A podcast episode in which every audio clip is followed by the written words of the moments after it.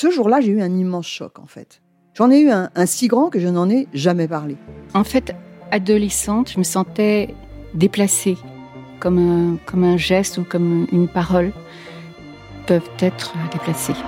En famille, en amour, au travail, en société, trouve-t-on jamais tout à fait sa place? Ce sentiment d'être en adéquation avec soi-même, de se rapprocher de la personne que l'on a l'ambition d'être. Une carrière pertinente qui nous rend heureux, un entourage qui nous aime pour ce que nous sommes, une vie qui nous ressemble ou tout du moins nous trahisse le moins possible. Parfois, ce sentiment de cohérence arrive vite, parfois plus tard, quelquefois jamais. Le plus souvent, il se déplace par vagues. Je suis Marion Ruggieri et dans le podcast Les Vagues, un tout nouveau podcast de Elle, j'interrogerai des personnalités sur le moment où elles se sont senties à leur place pour la première fois, mais aussi le moment où elles se sont senties déplacées. Je me rendrai chez elles ou dans un lieu cher à leurs yeux pour qu'elles me racontent ce jour fondateur où elles se sont dit ⁇ Là, je suis bien, je suis là où j'ai toujours voulu être, et c'est moi. Découvrez et écoutez les vagues à partir du 24 octobre sur toutes les plateformes de podcast. Bonne écoute. This Mother's Day, celebrate the extraordinary women in your life with a heartfelt gift from Blue Nile. Whether it's for your mom, a mother figure, or yourself as a mom, find that perfect piece to express your love and appreciation. Explore Blue Nile's exquisite pearls and mesmerizing gemstones that she's sure to love. Enjoy fast shipping options like guaranteed free shipping and returns. Make this Mother's Day unforgettable with a piece from Blue Nile. Right now, get up to 50% off at BlueNile.com. That's BlueNile.com. Elle s'attable. Le podcast des femmes qui changent le monde via nos assiettes. Depuis l'aube de l'humanité, les femmes nous nourrissent. Aujourd'hui encore, elles produisent plus de 70% de la nourriture consommée dans le monde et cuisinent la quasi-totalité des repas. Elles sont aussi nombreuses à s'investir pour une alimentation de meilleure qualité. Chefs réputées ou talentueuses méconnues, elles sont les invitées de notre podcast Elles s'attablent. Elle s'attable. Au fil des mots et des rires, elles nous expliquent comment, en traçant leur route, elles inventent les chemins gourmands de demain. Elle s'attable. Une émission présentée par Danielle Jerkens, directrice de la rédaction du magazine Elle à table. Pour ce nouvel épisode d'Elle s'attable, nous sommes chez Maison Aleph, une boutique de pâtisserie en bleu et blanc au cœur de Paris, pas très loin du BHV. C'est un endroit qui vous invite au voyage vers un levant merveilleux qui se traduit dans les pâtisseries franco imaginaire, va-t-on dire, de Myriam Sabet, sa pâtissière. Bonjour Myriam. Bonjour Daniel. Elle s'attable. Alors Myriam, la première fois qu'on s'est vu, c'était euh, début 2017 de mémoire. On était euh, au L, dans la rédaction du L, et vous étiez venu avec vos pâtisseries, vous vous apprêtiez à ouvrir Maison Aleph. C'était une grande aventure et vous nous avez apporté, notamment, je me souviens très bien, de petits nids, ce que vous appelez les petits nids en cadaïf. Quel a été l'élément déclencheur de ce projet de Maison Aleph En fait, la naissance de ma fille en 2011, donc ça remonte déjà il y a longtemps, a fait, euh, alors que j'étais dans une autre vie, donc j'étais en finance, euh, mais on dirait que la naissance de ma fille, euh, à ce moment-là, a un petit peu... c'est comme si je vivais en fait le premier jour du reste de ma vie et je me disais mais est-ce que est-ce que c'est vraiment ça mon moteur à ce stade-là de ma vie? Et que je me suis un petit peu plus reconnectée avec mon inner self, mon, mon entre, ce qui, ce qui m'animait. Et c'était clairement un projet, euh, j'a- j'avais hâte et envie d'un projet euh, créatif, entrepreneurial, euh, où j'apportais quelque chose qui est clairement, pour dire la phrase la plus bateau, mais qui est d'apporter du sens à mon quotidien, aux heures et heures de travail que je faisais, mais je n'avais pas trouvé. Et en fait, c'est au bout d'un an, tout simplement en allant chez des amis euh, gastronomes euh, et mon mari qui me pousse, qui me dit mais non mais prends, euh, je dis moi je vais aller prendre du champagne, une boîte de gâteaux, euh, de chocolat. Il me dit non mais prends des pâtisseries plutôt d'origine du Moyen-Orient, tu vas voir ça va être différent. J'ai fait le tour de Paris à l'époque, donc en 2013, et vraiment j'avais honte euh, de voir la qualité de ce qui était offert à Paris en termes de produits d'origine du Moyen-Orient. C'était vraiment pas qualitatif, ultra sucré, ultra gras. Et j'ai quand même très euh, honteuse à porter ces gâteaux-là avec moi. Et en fait, j'ai été surprise de voir que ça avait beaucoup plu. L'accueil qu'il recevait malgré tout. Malgré tout. Et c'est là, en fait, où j'ai eu ce déclic. Alors que j'étais, bien sûr, je suis passionnée de gastronomie. La gastronomie fait partie de ma vie depuis petite. La gastronomie est un art de vivre dans ma famille. Et... Mais jamais j'ai eu le courage même de croire que je, je pourrais en faire une vie, un métier. C'était complètement euh, tabou. C'était même pas envisageable. Et là, j'ai eu ce déclic-là à ce moment-là. J'ai dit, mais en fait, et si finalement je m'investissais dans cette carrière qui va être euh, et créative et gastronomique et en plus en pâtisserie, je savais que c'était euh, dans ce domaine-là, dans ce sujet-là, que j'allais le plus peut-être apporter quelque chose. Je suis tellement euh, gourmande, j'ai toujours euh, petite, toujours imaginé euh, les mariages de saveurs. Je lisais les bouquins de recettes de ma mère, de pâtisserie, et j'essayais, alors qu'il n'y avait pas d'image dans ces dans ces livres-là, ou très peu, ou peut-être un peu à l'ancienne, j'essayais d'imaginer des mariages de saveurs. je mélangeais les glaces, quel tel parfum avec tel parfum, ce que ça allait donner. Donc c'est là où je me suis dit peut-être que ce domaine-là, finalement, et il y a quelque chose à faire toutes les cases. Et en plus, peut-être que c'est là où je serai la plus créative. Et voilà, directement, euh, ça s'est enchaîné par un CAP. Pour moi, c'était fondamental d'avoir et les bases de la pâtisserie française. Donc, j'ai fait un CAP de pâtisserie française à Paris. J'ai bossé euh, chez euh, dans une brigade en tant qu'ouvrière, vraiment à la base, chez La Durée, Potel et Chabot, etc. Et j'ai appris aussi la base de la pâtisserie du Moyen-Orient. Chez un maître pâtissier très vieux qui a 80 ans, mais qui était, euh, dont le père était euh, pâtissier du temps de mon grand-père euh, à Alep. Donc ça, c'était un petit peu la, petite histoire un peu mignonne. Et ensuite, voilà, c'est suivi un an, pas mal de recherches. Vous arrivez avec un projet et vous vous dites, je veux faire de la pâtisserie orientale, mais différemment des autres. De quelle manière est-elle différente, cette pâtisserie? En fait, c'est une maison de pâtisserie et d'épicerie parisienne. On est vraiment à Paris et c'est qui s'adresse au public parisien, d'inspiration levantine. Pour moi, le mot oriental, c'est bien évidemment c'est un référentiel euh, dans la tête des gens, mais euh, c'est comme si on mettait dans le même panier. Euh, tous les pays bah, qu'on peut appeler Orient. européens, voilà, et, qu'on mélangeait la cuisine russe et la cuisine italienne en disant bah c'est pareil en fait. Ou alors la pâtisserie française et la pâtisserie anglaise par exemple. Donc voilà, donc c'était vraiment, j'ai voulu définir euh, les, mes inspirations et mes inspirations sont naturellement levantines. Donc c'est toute la région, euh, tout ce qu'il y a de commun dans cette région-là, au Moyen-Orient. Et, euh, et en fait, si, on décrit la, alors, la région la Turquie, c'est euh, le plus au nord, c'est la Turquie. Ensuite, Syrie, Liban, Israël, Jordanie, Palestine et même l'Iran. C'est des pays qui ont, pour des raisons aussi historiques et de melting pot, puisque ça a été une région commune pendant des centaines d'années, qui va avoir en commun les mêmes fruits, qui a la même météo, qui va avoir les mêmes fruits, les mêmes un patrimoine culinaire complètement et de produits et alimentaires euh, communs. Exactement. Donc moi, ce que je fais, ici, on ne trouvera pas de pâtisserie traditionnelle euh, de cette région-là. D'ailleurs, beaucoup de gens peuvent être déçus en venant ici en se disant, bah, tiens, moi, je viens acheter telle pâtisserie, telle pâtisserie traditionnelle et qui sont déçus de ne pas la trouver. C'est une maison qui s'adresse à des, une, clientèle euh, parisienne qui a envie d'être surpris, d'évasion, d'étonnement, de découverte aussi, d'émotions, de sensations. Et voilà, en fait, ce que j'essaye d'offrir euh, par euh, les glaces, les pâtisseries, les chocolats, euh, ces émotions-là aux clients. En fait, c'est les meilleurs des produits, notamment français, mais avec des parfums, notamment, et des types de produits, des typologies presque de gâteaux qui, eux, sont d'inspiration levantine et aussi euh, le meilleur des produits euh, du Levant. C'est-à-dire que clairement, la pistache, euh, qui est un peu le béaba quand même de cette pâtisserie-là, avant de choisir cette pistache-là, donc qui vient d'Iran, j'en ai goûté une douzaine différentes pour choisir cette pistache-là. Le za'atar, qui est et en même temps l'origan sauvage, donc l'herbe, et aussi un mélange composé de cette de cette herbe-là avec du sésame et du sumac. Pareil, j'en ai, euh, j'ai été sur place au Liban, Jordanie, euh, et j'en ai goûté euh, au moins huit pour vraiment choisir mon fournisseur. Et les épices, j'en parle même pas. Donc pareil, dans les épices, il y a, je veux dire, si on n'aime pas la cannelle aujourd'hui et qu'elle a tellement mauvaise presse, c'est parce qu'en fait, c'est juste une mauvaise cannelle qu'on nous a habitués à manger dans les supermarchés, dans les pâtisseries et surtout à profusion, alors que c'est un subtil dosage.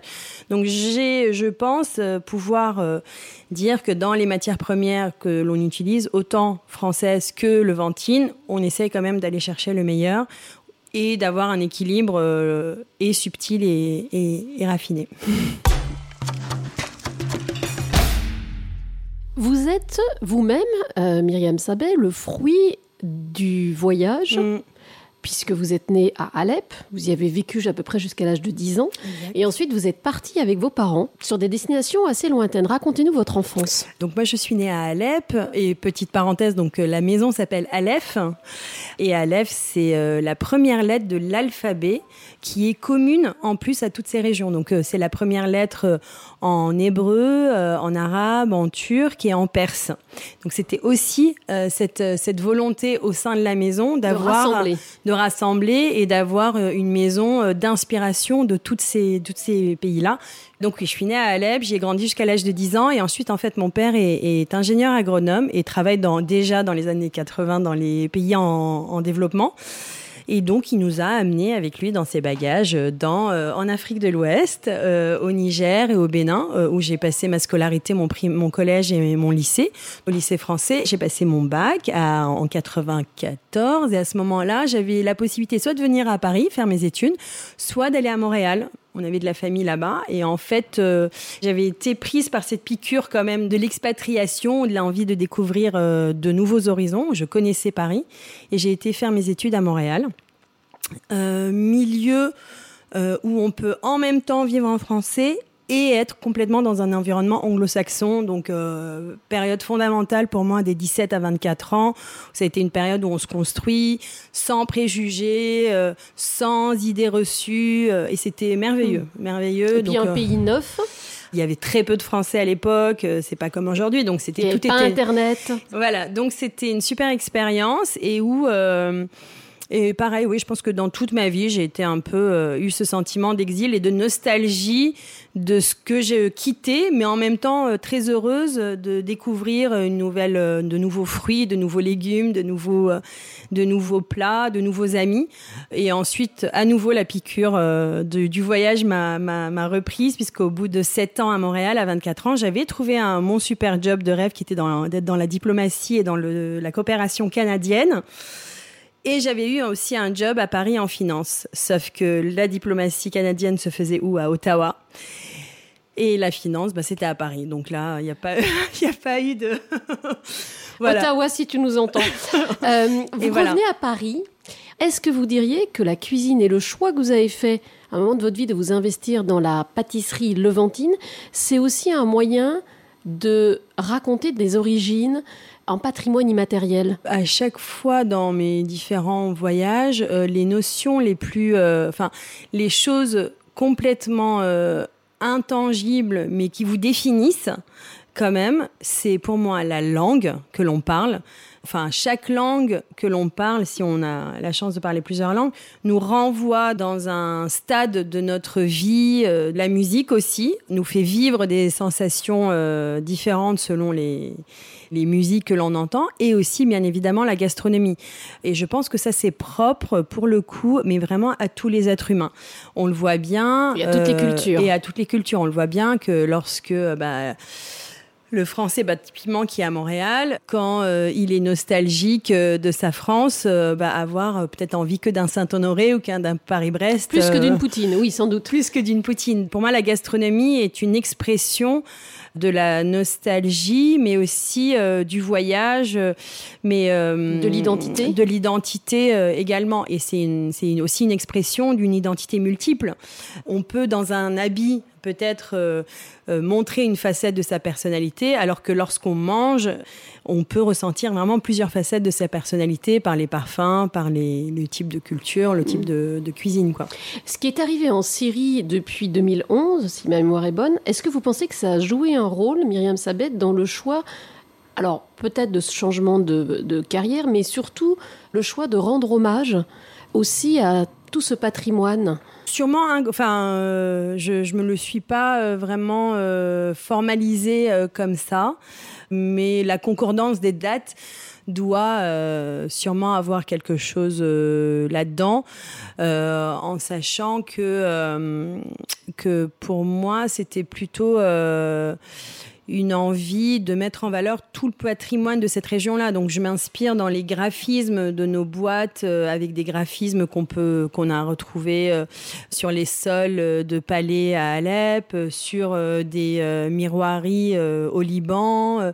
J'ai un nouveau projet sur des pareil des graphismes qu'on retrouvera dans la région Israël, Palestine, Jornadine. Donc c'est des je pense que c'est une région qui, de toutes les manières, euh, est très ancienne, avec une culture dans, dans le sens euh, esthétique, très ancienne et qui a aussi beaucoup voyagé. Et j'aime bien extraire certains graphismes pour les rendre euh, complètement contemporains. Et peut-être, oui, c'est inconsciemment une manière d'inscrire à Paris, au XXIe siècle, des graphismes et des goûts et des textures vieux de de plusieurs centaines d'années. Et mettre en avant ce qui rassemble dans cette région plutôt que ce qui divise. Ah oui, non, mais ça c'est. Moi j'ai horreur des préjugés, des stéréotypes que l'on peut euh, coller à des personnes du fait de leur euh, nationalité, du fait de leur euh, religion. This Mother's Day, celebrate the extraordinary women in your life with a heartfelt gift from Blue Nile. Whether it's for your mom, a mother figure, or yourself as a mom, find that perfect piece to express your love and appreciation.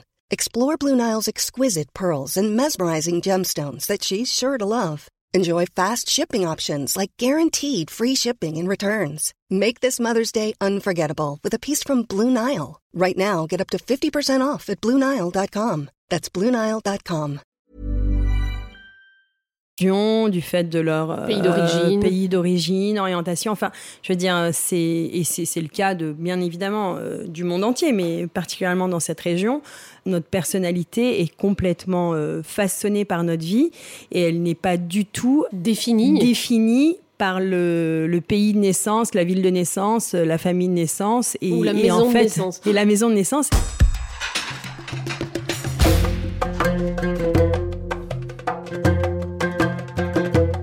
On a la chance euh, devant nous d'avoir sur les ravissantes tables en marbre des gâteaux, une petite sélection de gâteaux, car oui, dans ce métier, nous donnons tout, absolument tout. Donc nous testons. Alors on vient de manger, moi je viens de manger un petit nid.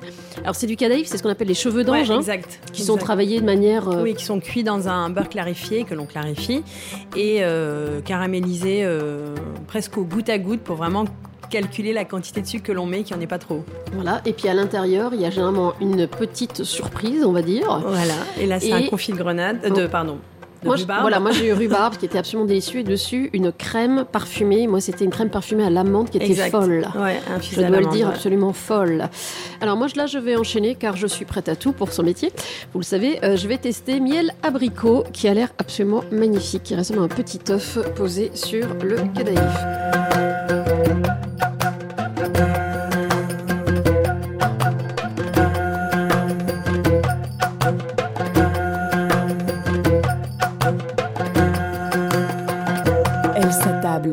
Nous parlions de votre enfance. Qui a développé votre goût? Je sais que j'ai lu dans des, certaines interviews que vous parliez beaucoup de votre grand-mère et de la cuisine qu'elle faisait, qui était une cuisine typiquement à l'épine. Oui. Le goût, je pense qu'il est. Hum, en fait, il a. Euh, été développé et par mes grands-mères, mais c'est surtout par les repas en fait que l'on qu'on faisait. Bon, bien évidemment, le repas dominical, euh, enfin, il avait toujours lieu et euh, avec euh, cousins, enfin, vraiment le repas bourgeois autour de la grand-mère avec bah, à chaque fois des, des, goûts différents. Et comme je vous disais à Alep, il y a beaucoup, il y a une forte culture gastronomique. Donc que ce soit les fruits sont ultra bons, ultra matures. Bien évidemment, tout est de saison. C'est, enfin, je veux dire, c'est d'office que tout est de saison. C'est même pas quelque chose que l'on revendique. C'est, c'est d'office que c'est comme ça avec euh, une forte culture gastronomique, euh, une culture aussi des provisions que l'on fait à telle époque, euh, les tomates que l'on fait sécher sur les toits en septembre pour faire les provisions toute l'année, le poivron rouge, les confitures de pétales de rose, le cédra. D'ailleurs, c'est quelque chose que j'ai retravaillé ici en pâtisserie d'intégrer le cédra qui est un agrume de Méditerranée, la bigarade aussi qui est l'orange amer. Je pense que j'ai eu vraiment la chance de grandir dans cette ville-là qui a façonner mon palais Et aussi parce que j'étais très intéressée par cette chose-là. Mon père m'emmenait toujours dans les marchés. Euh, on apprend aussi avec les marchands, avec les primeurs, avec les producteurs. Et aussi le fait d'avoir eu la chance d'habiter dans autant de pays et donc de découvrir euh, pendant euh, l'enfance, l'adolescence et le, le jeune âge adulte plein de produits différents et, donc c'est clair ça ça construit un palais et aujourd'hui bah, ce palais m'aide à euh, faire la sélection des matières premières et surtout à imaginer euh, des parfums. Euh, les idées de, là, par exemple, cette année, on a sorti des nouvelles glaces et, c'est clair, je me suis éclatée à les faire. Mais voilà, j'ai eu, je ne sais pas d'où vient l'idée, mais de faire une glace vanille safran, je me suis dit, bah, on est dans le quartier où il y a les meilleurs glaciers de Paris, je vais pas faire juste une glace vanille, mais donc lui apporter ce côté suave du safran, la café cardamome naturellement, sésame alva abricot, une, une glace à la rose. Enfin, c'est framboise sumac, c'est vraiment des, c'est un, pour moi c'est un jeu d'enfant euh, et j'adore faire ça. Vous puisez votre inspiration dans votre histoire, mais est-ce que c'est aussi à travers les voyages aujourd'hui, à travers, euh, j'imagine, des livres euh, mm. de pâtisserie orientale? Est-ce que c'est même à travers des musiciens? Je sais que vous adorez par exemple la chanteuse Yaz. Est-ce que, voilà, d'où vient votre inspiration aujourd'hui? Alors moi, je m'inspire beaucoup de tout, mais je peux très bien avoir euh, en lisant, en feuilletant un bouquin de Pierre Hermé, qui est quand même quelqu'un qui a été celui qui m'a mis le pied à l'étrier dans cette aventure-là. Quand je vois, euh, par exemple, un macaron qu'il a fait euh, avec du vinaigre balsamique et de la fraise, bah, tout de suite, en fait, ça me fait penser à, à travailler le, la mélasse de grenade, donc qui va être construite différemment qu'un vinaigre balsamique, mais qui va répondre à la, à la même chose. Et donc, il me dit, ah bah tiens, ça peut être intéressant de travailler la mélasse de grenade en pâtisserie. Et donc, avec quoi je la mélange? En effet, je vais la mélanger avec de la grenade, du marron, du pignon. C'est en fait, euh, je crois qu'en même temps, je garde cette bibliothèque des goûts toujours active que je liste parfois. J'écris, euh, j'écris euh, des listes de parfums que je connais, j'ai connu petite ou que j'ai, ou dans mes voyages aussi. Je, je m'autorise pas encore à faire des créations autour des parfums d'Afrique ou du Canada parce que je me dis que pour l'instant, j'ai encore tellement de choses à puiser dans le Levant et en France. Mais loin, Myriam, euh, d'avoir épuisé encore le Levant. Ah, mais franchement, je me dis, mais j'ai une chance énorme, quoi, et d'avoir encore des idées. Et en fait, c'est énormément de situations. Je voyage aussi, euh, mes, mes, vacances sont pour l'instant pas mal en Méditerranée. Donc que ce soit en Espagne ou en Italie, bah, par exemple, euh, l'Italie travaille aussi le réglisse, la réglisse. Et clairement, la réglisse, c'est pas du tout quelque chose auquel on est habitué en pâtisserie ici. Mais ça m'a donné envie de travailler un dessert autour de ça, parce que je l'ai aimé, j'ai goûté, et j'en ai fait un avec euh, du citron, de la réglisse et de, de la noisette. C'est toutes ces situations-là qui me m'animent et qui me donnent euh, envie de... Voilà. Après, la musique, c'est plutôt une énergie. Hmm. Ces musiques-là, c'est plus une énergie que ça me donne, parce qu'on travaille en musique, et, et voilà. Vous avez été euh, l'une des pâtissières présentes dans le documentaire Profession pâtissier, pâtissière sur Canal+, forme de reconnaissance également. Qu'est-ce que ce type d'expérience vous apporte, Myriam Sabet le simple plaisir et euh, joie euh, d'être interviewée par Antoine de Caunes. Ce qui est déjà pas mal. Merci Antoine, si tu nous entends. C'était un bonbon, quoi. C'était, mais. Enfin, j'étais pareil, c'est des moments hors du temps où je me sens comme une gamine, comme euh, bah, quand je vous ai, euh, je vous ai rendu visite, euh, quand vous avez bien voulu me recevoir à la rédaction du L. Nous sommes toujours prêts à rendre service, surtout quand il y a des gâteaux qui arrivent, franchement. En 2017, je me retrouvais là dans la rédaction du L que bien évidemment je lisais, que ma mère lisait, que ma grand-mère lisait, que tout le monde lisait. Je me dis mais qu'est-ce que je, enfin je suis là grâce à mes gâteaux. Et pareil, je suis sur le plateau avec des super grands pâtissiers français de la nouvelle génération à Canal+, mais surtout je suis interviewée par Antoine Decaune, mais c'est, je veux dire, c'est des rêves d'enfant, c'est, c'est, merveilleux. Et ça, quoi, grâce aux gâteaux. Mais genre, je vais, je vais en faire Vive toute ma les gâteaux Vive les gâteaux Je vais en faire toute ma vie des gâteaux, Vous êtes aussi chef d'entreprise, mm. puisque Maison Aleph a maintenant 4 ans. Exact, ouais. Comment s'est passé les deux dernières années qui ont quand même été un peu sportives pour tout le monde? Ouais, je pense que la seule chose qu'on n'a pas vécue euh, de assez dure, c'était les attentats. Mais sinon, si, tu, si vous voulez, on avait eu les gilets jaunes, les grèves, le Covid. Donc, euh, on est pas mal. On Il nous manque pas une mal. petite météorite et on aura tout coché toutes les cases. Ce serait pas mal ou des voilà. Et en fait, euh, je pense que la nature première d'un entrepreneur, pour qu'il soit heureux dans son métier, dans ce qu'il fait, c'est qu'il doit être prêt à recevoir des nouvelles situations, pas comme des emmerdes, mais comme des solutions à apporter. Je l'ai appris très très très vite. Je pense que même avant des équations, il faut trouver des moyens d'y répondre. En fait, il y a une phrase qui vraiment me m'aide énormément et tout le temps, et je l'oublie, et donc je me la rappelle, euh, c'est il n'y a pas de problème, il n'y a que des solutions. Donc en fait, c'est comment recevoir ces nouvelles quotidiennes. Qu'est-ce que j'en fais? et Qu'est-ce que j'en fais et comment j'en fais? Parce que, bah, au final, en fait, on va survivre et, et puis tout ça sera passé. Et voilà. Donc, euh, j'ai été très, très, très, très active. Beaucoup bossé, beaucoup de nouvelles Qu'est-ce que ça a transformé chez Maison Aleph? Bah déjà, euh, chance inouïe d'être suivi par nos clients. Ça reste, c'est toujours cette émotion-là qui est toujours là, d'avoir euh, les clients qui sont là, qui nous soutiennent, qui reviennent, et des nouveaux clients, et qui, moi, dès que ça va pas, en fait, je, je reviens en boutique, donc je me reprends des doses d'amour, euh, je veux dire jusqu'aux jusqu'aux larmes. Il n'est pas inhabituel d'avoir des clients qui nous communiquent tellement d'émotions dans leur dégustation qu'ils en arrivent aux larmes et moi aussi. Donc c'est dingue hein, d'arriver à faire ça avec des gâteaux. C'est juste un cadeau incroyable. Quel type de solution avez-vous mis en place alors nous, on a, alors nous, on a beaucoup travaillé comme euh, euh, donc en fait, on s'est dit bah les clients, que ce soit avec les gilets jaunes et avec les différents confinements. D'autant plus qu'on est au centre de Paris. Certes, on est dans le Marais, qui est totalement le centre de Paris, mais qui est très peu résidentiel. Donc, on, s'est dit, euh, en fait, les clients ont du mal, c'est pas qu'ils veulent pas, mais ils ont du mal à venir vers nous.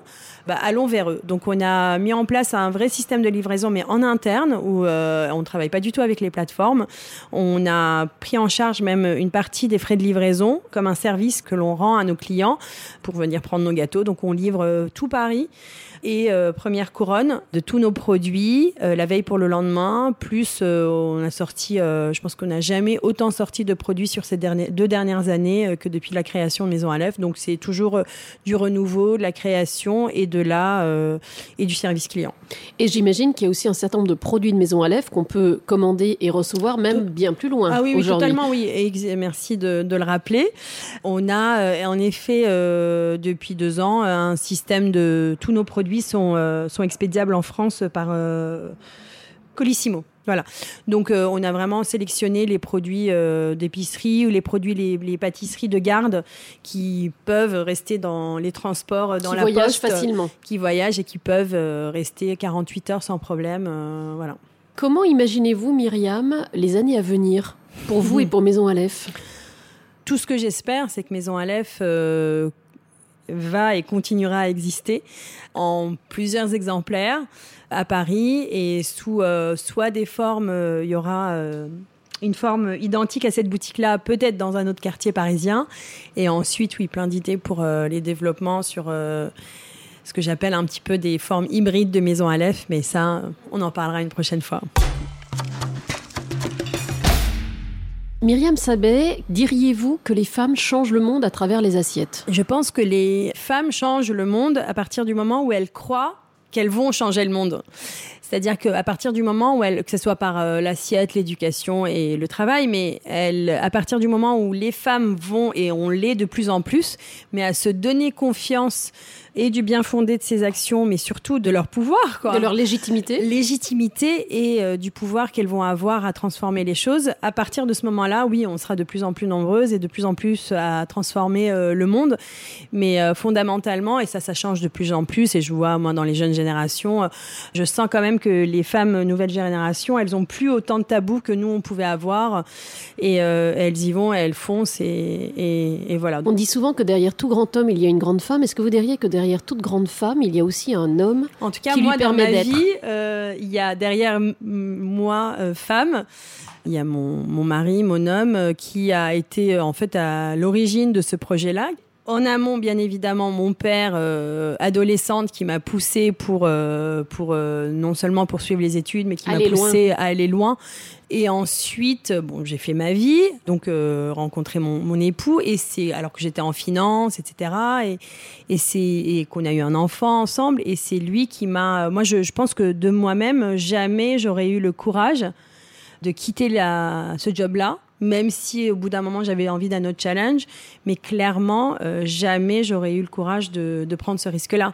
Et c'est lui qui m'a énormément époussé et euh, encouragé et euh, et accompagné, supporté dans tous les sens, euh, renforcé, euh, etc. Et d'ailleurs, je suis très heureuse parce qu'aujourd'hui, on est, euh, enfin depuis le début, il est dans ce projet, euh, mais là, euh, depuis deux ans, euh, on est et couple et associé, et donc c'est en plus, euh, si vous voulez, c'est un c'est Aleph, c'est aussi un prétexte pour euh, passer le plus de temps ensemble et d'avoir un vrai projet de vie euh, à deux. Et voilà, avec les hauts et les bas, bien évidemment, mais, mais c'est un vrai projet de vie. Donc euh, oui, j'en suis très heureuse.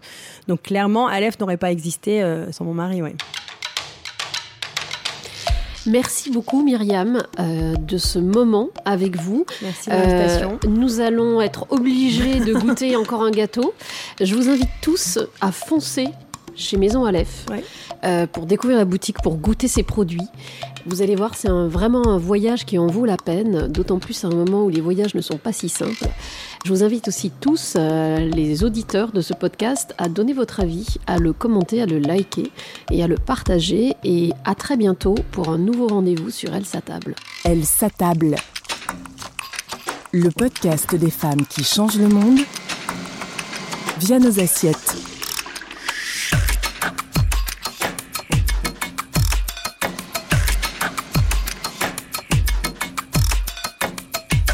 Elle s'attable en podcast sur toutes les plateformes de streaming. Planning for your next trip?